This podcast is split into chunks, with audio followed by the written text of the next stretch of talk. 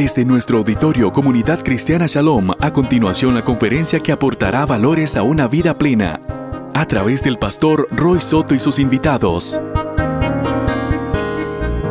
Esto se va a basar en Éxodo 12, versículo 37 en adelante, que es toda la travesía, que es toda la travesía que tuvo el pueblo de Israel por el desierto. Pero quiero hacer como una pregunta a ver quién me la contesta acerca de lo que ya hemos visto en las clases anteriores. ¿Qué sucedió en Egipto? ¿Qué sucedió en Egipto para que el, faraón dejara libre al pueblo de Israel? ¿Quién me contesta esa pregunta?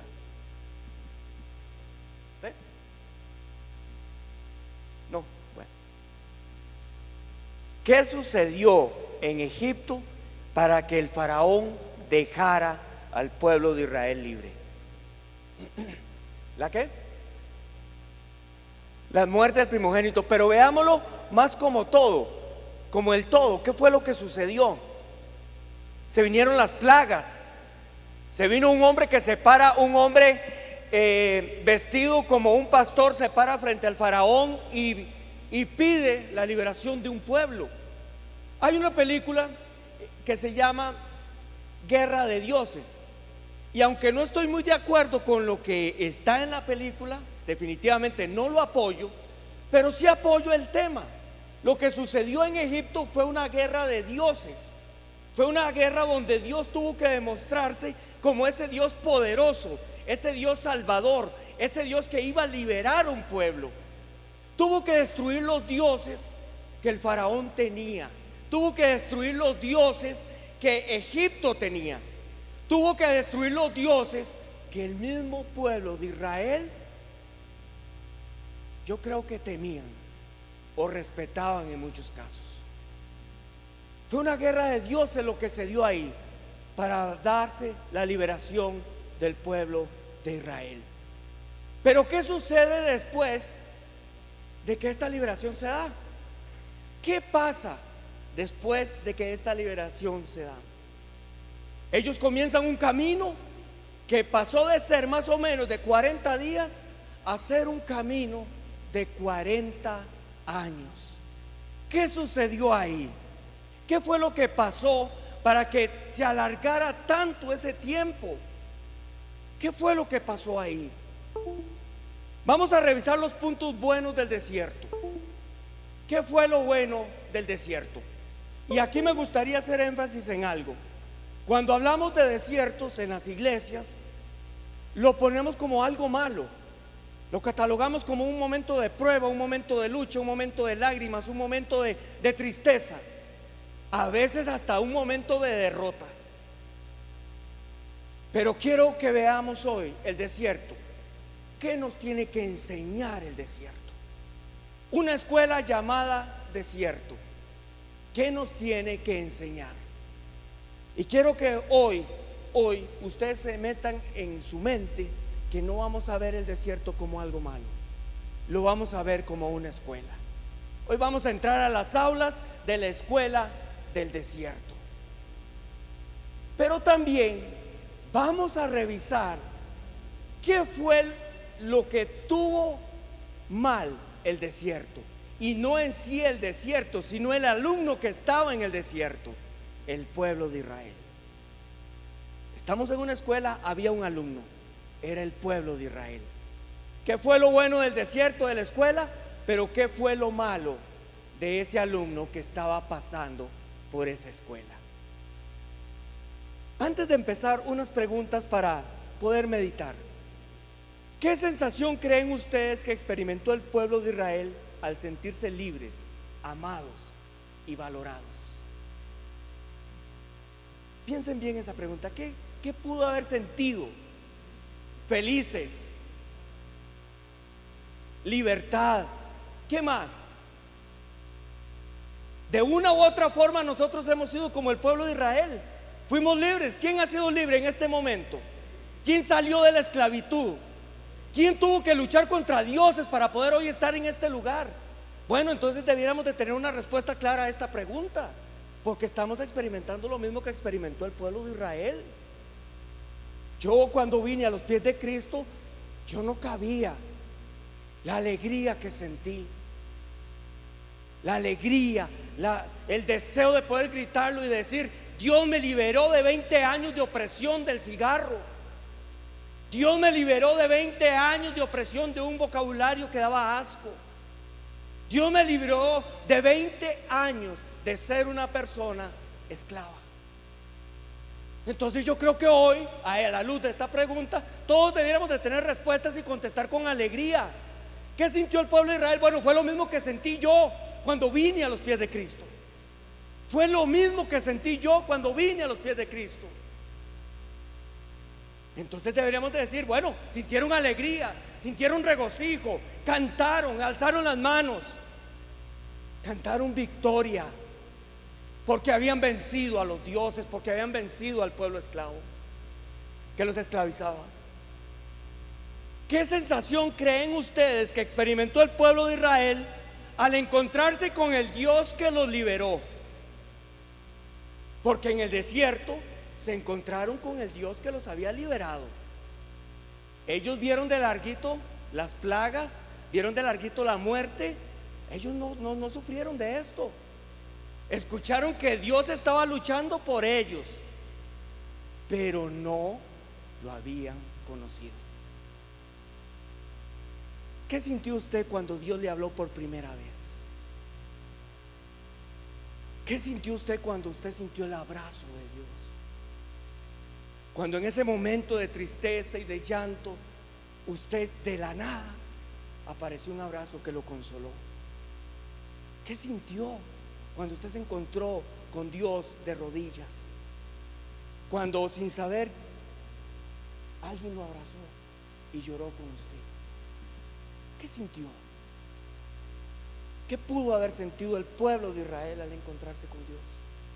Bueno, una vez más, la misma sensación que tuvo usted porque usted era esclavo. Porque usted hubo un tiempo que nada más escuchaba de Dios. Pero hubo un momento donde se encontró con Dios y pudo ser abrazado por Él. Entonces la misma sensación que sintió el pueblo de Israel al encontrarse con Dios es la misma sensación que usted tuvo un día. Yo la tuve hace nueve años. ¿Cuántos años hace que usted tuvo esa sensación? Y espero que no se haya perdido. Espero que esa sensación usted la tenga cada vez que usted abre los ojos. Espero que usted tenga esa sensación cada vez que usted se va a acostar. Cada vez que comparte con los hermanos, cada vez que estamos en este lugar. Cada vez que estamos en nuestro trabajo. Que usted tenga la sensación de que usted tuvo un encuentro con Dios. Una sensación inigualable. Ahora la pregunta que viene es ya para ir entrando al tema. ¿Qué es un desierto? ¿Y con qué nos vamos a encontrar en ese desierto? ¿Cuál será nuestra reacción ante un lugar que tiene la fama de muerte, de asesino, que usted no va a poder pasar por ahí? Los desiertos de qué tienen fama? De muerte. Un lugar donde usted entra, pero va a costar que usted salga. ¿Qué se va a encontrar ahí?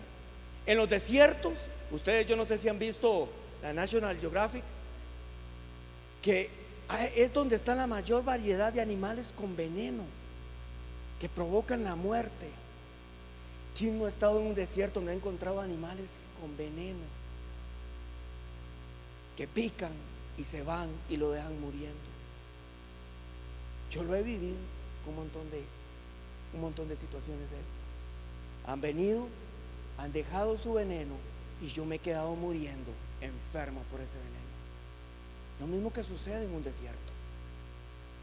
Un lugar de muerte. ¿Con qué nos vamos a encontrar ahí? Vamos a empezar, hoy vamos a empezar por los puntos buenos y vamos a dejar los puntos malos de último. ¿Qué nos enseña la escuela llamada desierto? Puntos buenos. Si de algo estoy seguro es que Dios se mostró al pueblo de Israel como un protector muy poderoso. Esta protección que Dios les brinda los podemos dividir en varios segmentos. Y el primero es la nube de día y la columna de fuego de noche. La misma nube y columna de fuego que estorbaron a los egipcios mientras cruzaban el mar. Dios los protegió. A como los protegió del ejército, así también los protegió del calor del día y del frío de la noche. La nube, la nube los protegía del calor del sol, de esa sensación de cansancio, esa sensación que quita las fuerzas, que da sueño, que los llena de pereza. Yo no sé quién ha trabajado aquí bajo el sol. Yo.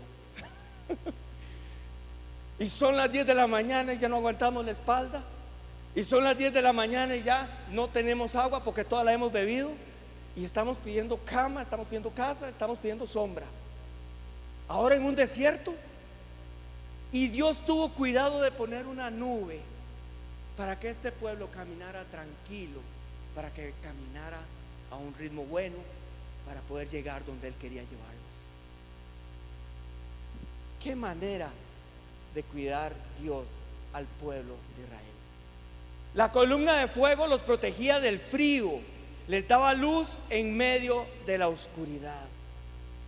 En un desierto no sabemos qué animales hay, no sabemos con qué nos vamos a topar, pero Dios pone en medio del pueblo una columna de fuego para llevar calor, pero también para protegerlos de que los animales no se llegaran, de que no los mataran de noche, de que cuando durmieran durmieran en paz. Y es bonito porque podemos utilizar este ejemplo el día de hoy. Esa columna de fuego podemos ponerla como el Espíritu Santo que mora en nuestras casas, que mora en nuestras vidas. Para que cada uno de nosotros pueda dormir tranquilo. Para que el enemigo rodee nada más, pero que no llegue donde estamos nosotros. Para sentir el calor cuando nuestra alma siente frío y tristeza. Cuando la prueba a veces puede más que lo que, lo, que, lo que nosotros somos. El Espíritu Santo tiene que estar como esa columna de fuego. La nube, el Espíritu Santo tiene que estar como esa nube. Porque Dios es un Dios protector. Es un Dios protector. Dios no estaba en el desierto para juzgar a los israelitas. Dios no estaba en el desierto para otra cosa más que llevarlos a una meta pero también para protegerlos, para demostrar que Él es un Padre que ama a su pueblo. Número dos, cómo Dios, cómo Dios abre caminos donde no los hay. Eso enseñó el desierto. Y eso lo vemos al principio. No hay camino. Solo muerte es lo que se ve. Empiezan el camino, se topan con el mar y al lado atrás viene quién? El faraón. Fueron libres, pero al lado atrás viene lo que una vez los esclavizó. Y no se puede avanzar. ¿Quién ha tenido esa sensación de que dejé algo que Dios me quitó, que Dios me liberó, pero estoy aquí y ya no veo más y eso me va a alcanzar? Lo que me esclavizaba me va a alcanzar.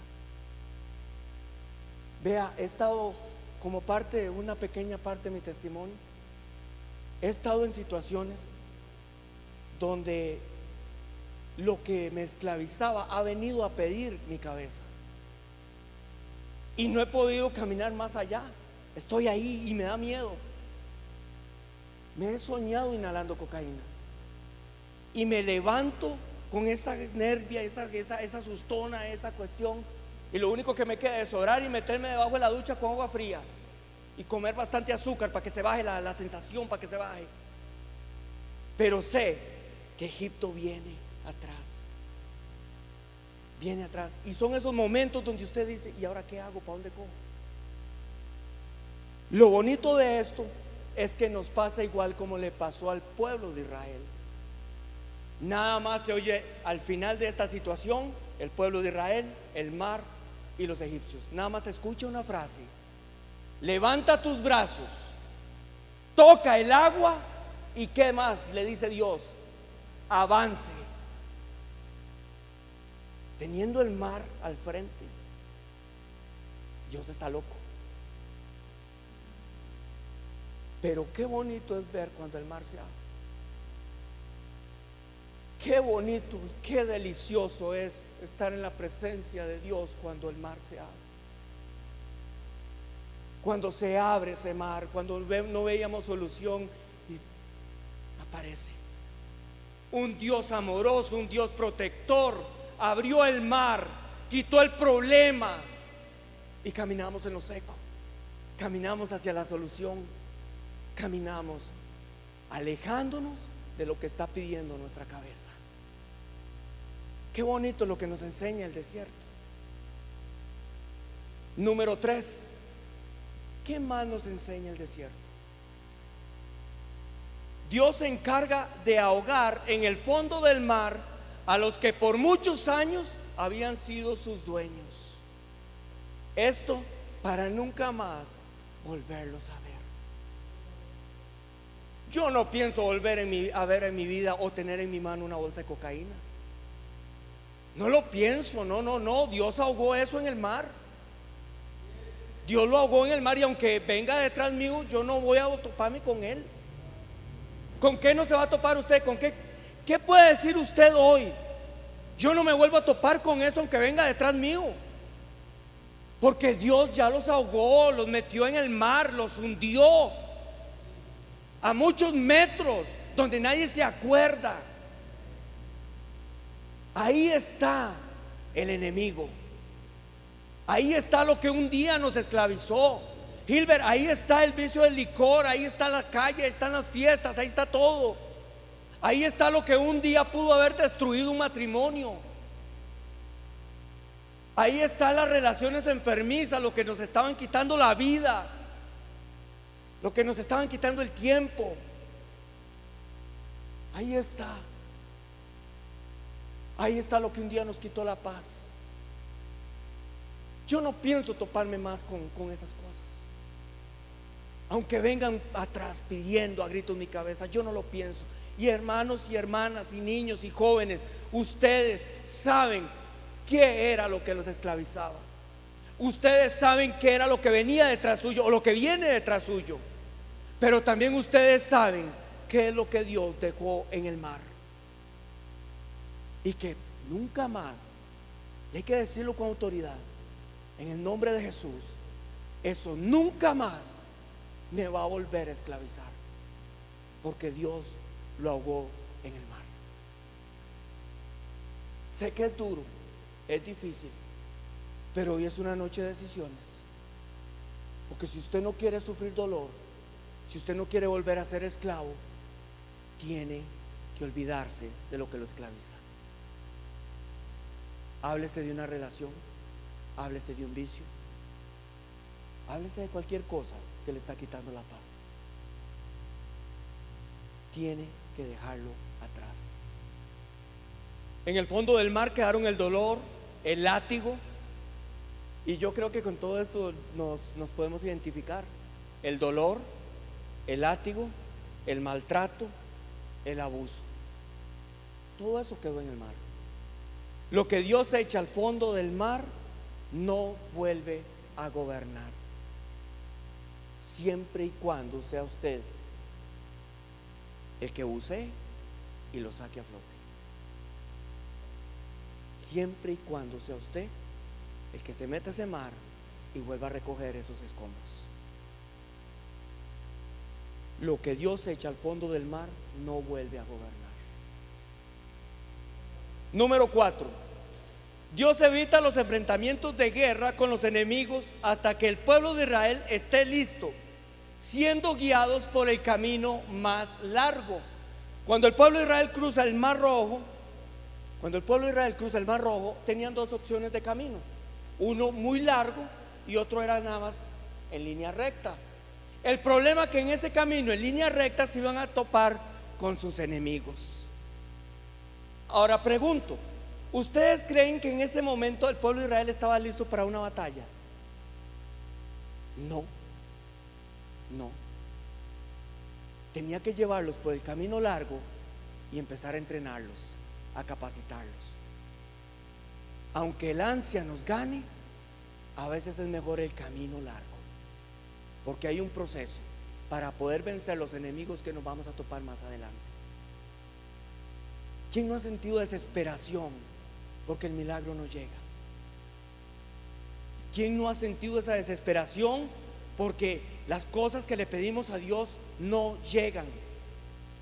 ¿No será que estamos en el camino largo y tenemos que ser entrenados? ¿No será que Dios quiere entrenarnos en ese camino? Bueno, yo les digo a ustedes, tengamos paciencia y dejémonos entrenar. Dejémonos entrenar por un Dios que nos va a cuidar. El camino largo nos prepara. El camino largo nos entrena. Dios brinda, el número 5, Dios brinda alimento, codornices, maná y agua. Me gusta mucho una frase que utiliza Jacqueline, que es, mientras yo tenga comida y vestido, gracias a Dios. Dios nunca nos ha faltado. ¿Quién se ha acostado sin comer en el transcurso del tiempo que ha conocido de Dios?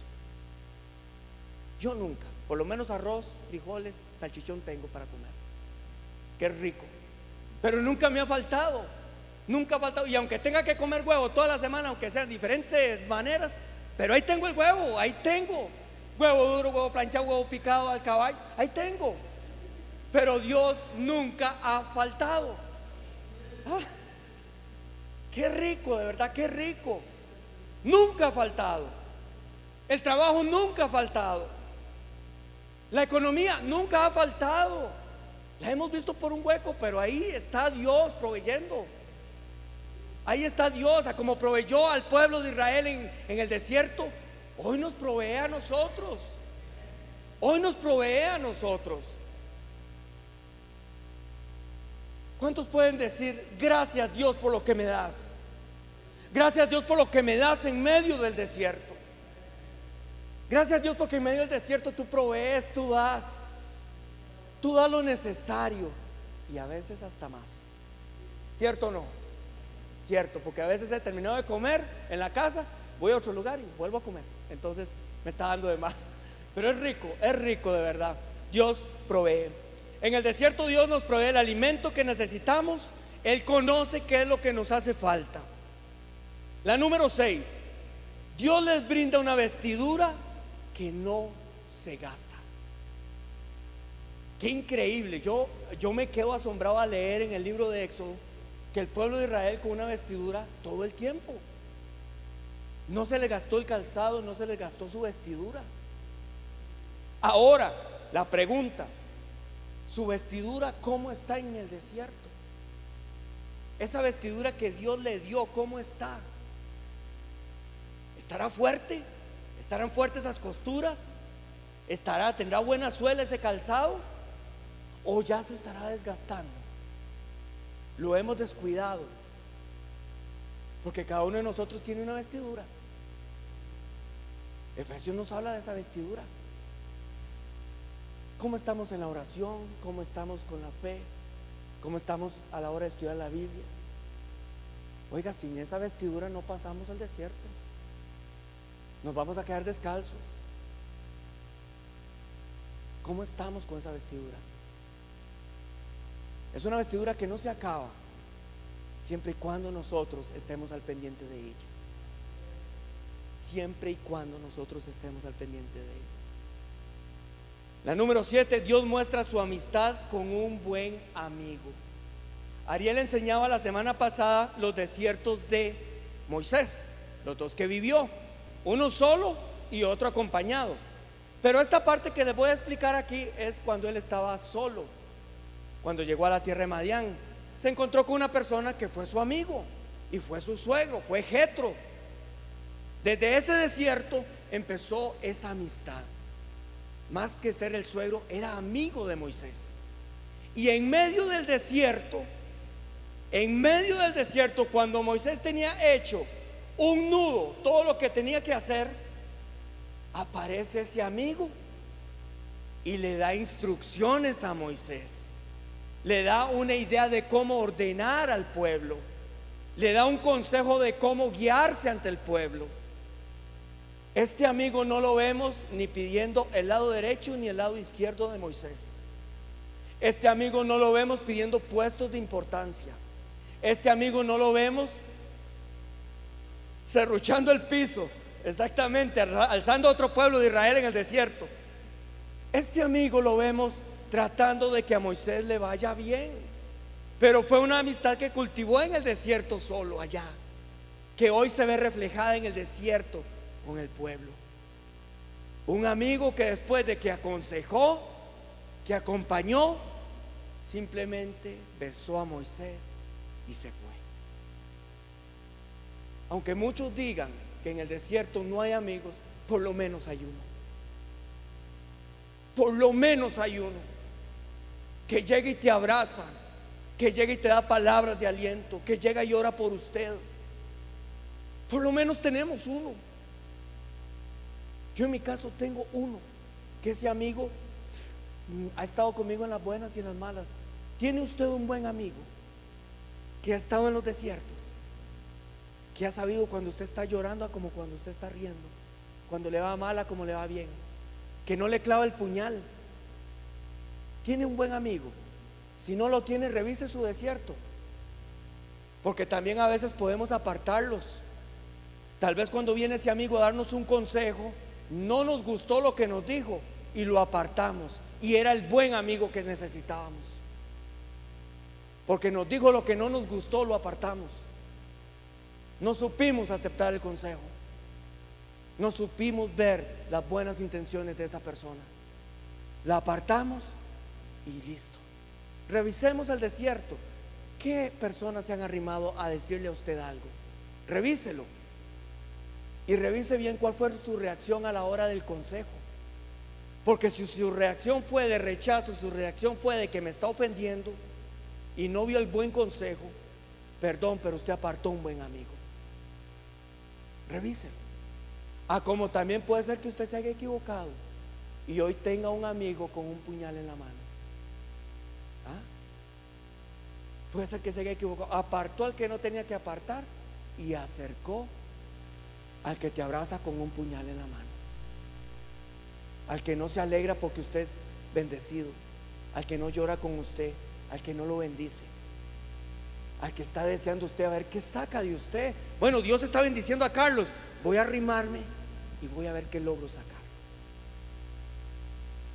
Y sabe que es nuestra temática muchas veces. La mayoría de veces apartamos a las buenas personas porque no nos gusta lo que nos dicen y arrimamos a los que nos soban la espalda. Es difícil. Pero los desiertos dan buenos amigos. Hay que revisarnos y revisar bien cuál fue nuestra actitud ante el consejo de esas personas. Nosotros no sabemos el porqué de las relaciones con otras personas, pero las buenas relaciones de una verdadera amistad siempre llegarán en el momento indicado. Siempre. Y aquí es donde está el filtro para que usted busque una buena amistad. Analice usted los momentos difíciles que tuvo. ¿Quién se acercó a apoyarlo? ¿A quién apartó usted en ese momento? Bueno, puede ser que ahí usted encuentre la respuesta, si usted apartó o no apartó a un buen amigo. El número 8, este me fascina, es, ¿qué nos enseña esta escuela? Dios no quiere estar de lejos de su pueblo, Él quiere habitar en medio del pueblo. Dios ya no quería solamente hablar con Moisés. Dios ya no quería que solamente uno subiera al monte. Él quería una casa para él, para habitar en medio del pueblo, para estar ahí con el pueblo, para ser parte del pueblo. Dios quiere habitar en medio del pueblo. Dios quiere habitar en medio de su casa, en medio de su empresa, en medio de sus estudios. Dios quiere estar ahí. Y la idea de ese Dios lejano que solamente unos cuantos pueden llegar a Él, eso es mentira. Porque todos tenemos acceso a la presencia de Dios. Todos tenemos acceso a esa presencia. Porque Él no está lejos. Él está simplemente a un paso, arrodíllese. Levante sus manos y ahí lo va a encontrar. Ahí está Dios. Al igual que quiso habitar en medio del pueblo de Israel, hoy quiere habitar en medio de nosotros. Ahora vamos a ver los puntos malos del desierto, de la escuela llamada desierto, pero no de la escuela, sino del alumno llamado Israel. Punto malo número uno, la queja.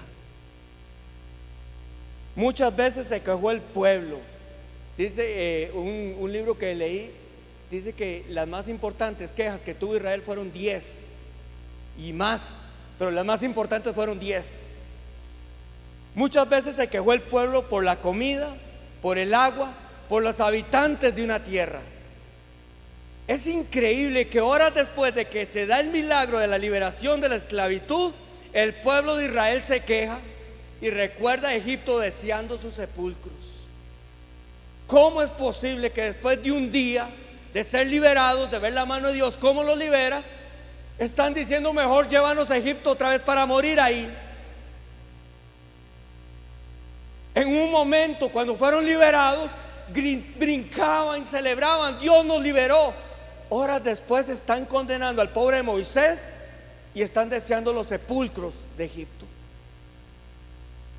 Confrontación para nosotros, esto es una lección. ¿Cuántos milagros ha recibido usted en su vida? Muchos. ¿Cuántas quejas ha tenido usted después de que recibe ese milagro? Yo creo que la respuesta es igual, muchas. A tal punto, a tal punto, que después de haber recibido ese milagro nos hemos quejado y hemos deseado volver atrás a Egipto. La queja, punto malo del alumno en la escuela llamado desierto. Que no copiemos eso. La murmuración. El paso por el desierto no era nada complicado para el pueblo de Israel. Tenían comida, tenían una nube que les cubría el sol, tenían una, una, una columna de fuego para la noche, tenían a Dios viviendo en medio de ellos. Pero la murmuración entra y complicó todo. El paso por el desierto no era complicado ni difícil. Se volvió de esta manera cuando la murmuración en contra del líder que Dios puso y lo que había, y puse en negrita, Dios puso. Porque hoy hay que tener cuidado también a ver quién le dice, Dios puso. Pero Dios puso a Moisés. Y el pueblo murmuró en contra de él. Lo que había en el corazón de, Israel, lo que había arraigado, salió a la luz. Habían salido de Egipto, pero Egipto no había salido de su corazón. Esto los llevó a cuestionar las órdenes que Dios le daba a Moisés al punto de añorar los capataces y su látigo, de verlos mejores aunque fueran esclavos. Qué complicado este pueblo. ¿ah? Qué complicados que somos nosotros también poniéndolo en nuestro contexto. Vemos el milagro, vemos todo y muchas veces deseamos volver a la tierra a ser esclavos. El 3, la idolatría. El celo de Dios por otros, por otros dioses. 400 años viviendo en esclavitud, clamando a Dios por la libertad y no aguantaron la espera de que Moisés bajara del monte para hacer un ídolo. 400 años pidiéndole a Dios que los liberara. Y en 40 días hicieron un ídolo y se pusieron a adorarlo en el desierto.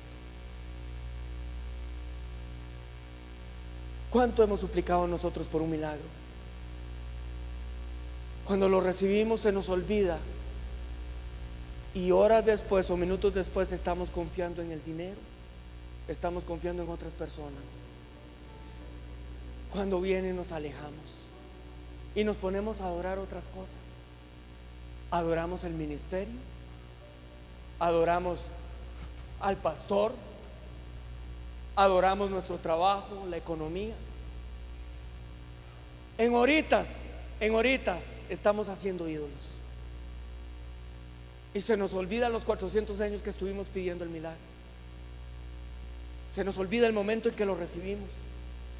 Y en horitas estamos con ídolos. Qué varas.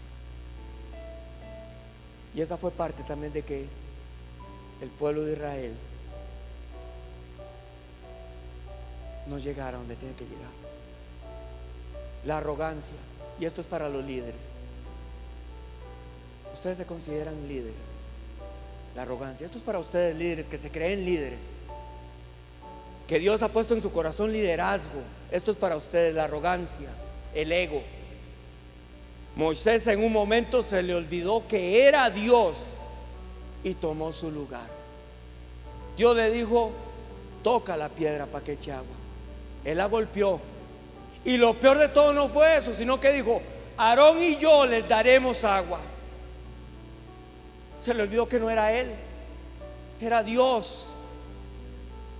Hoy Aarón y yo les daremos agua. Se les olvidó que era, hoy Dios les dará agua. Cuando estén cantando, cuando estemos predicando, y dije están, estén cantando porque yo no canto nada, pero cuando estemos predicando, cuando estemos enseñando, cuando estemos sirviendo, lavando los servicios, limpiando el piso, recuerden que no somos nosotros. Es por la gracia de Dios y nada más. Y que cuando terminamos ese trabajito, ponemos, guardamos todo y decimos, gloria a Dios, porque yo no soy digno. Qué diferente si Moisés hubiera dicho esto. Pero le robó la gloria a Dios. Y no entró a la tierra. No entró a la tierra. La vio de lejos nada más. El desierto no hubiese sido la tumba de la generación que salió de Egipto, si hubiese tenido el concepto de Dios como lo tenían Caleb y Josué. Porque el pueblo que salió de Egipto, solo dos entraron a la tierra prometida. Pero eran esas dos personas que no veían gigantes. Eran esas dos personas que estaban dispuestos a luchar.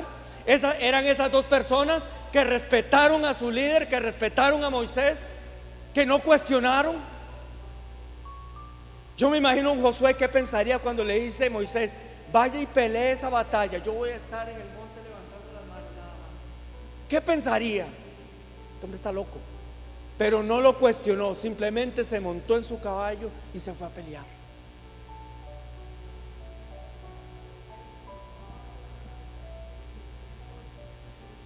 Tras que lo convenció de eso y bajaba las manos y él era el que estaba peleando. Él era el que tenía la espada al cuello. ¿Ah?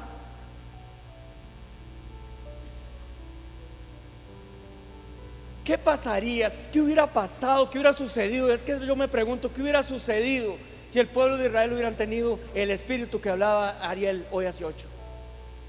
El espíritu que tenía Caleb y Josué. Todos tendrían entrada.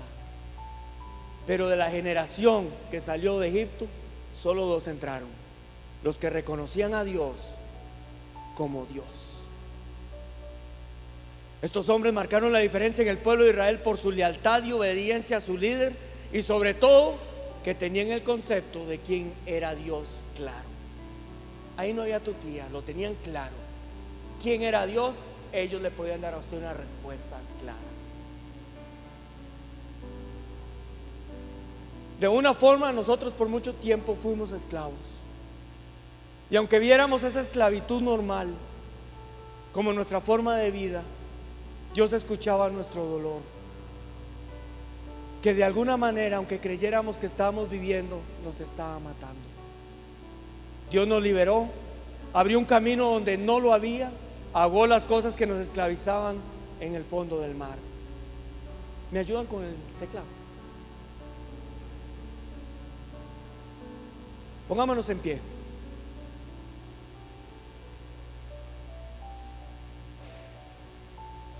Voy a leer algo y quiero que lo meditemos. Ya para terminar. Espero que la escuela llamada desierto hoy le haya enseñado algo a usted. Espero que el ser alumno de este desierto también nos ponga a prueba y no cometamos el error que cometió Israel. Que dejemos la idolatría, que el ego no se nos infle, que dejemos las murmuraciones, el chisme, que tengamos, pidámosle a Dios que ese espíritu que inundó la vida de Josué y de Caleb venga sobre nosotros. Que es el Espíritu Santo, simplemente eso es todo. No hay otro espíritu, es el Espíritu Santo. Dios nos liberó y abrió un camino donde no Esta lo ha sido una conferencia más, tomada desde el auditorio principal de la comunidad cristiana Shalom, del pastor Roy Soto y sus invitados.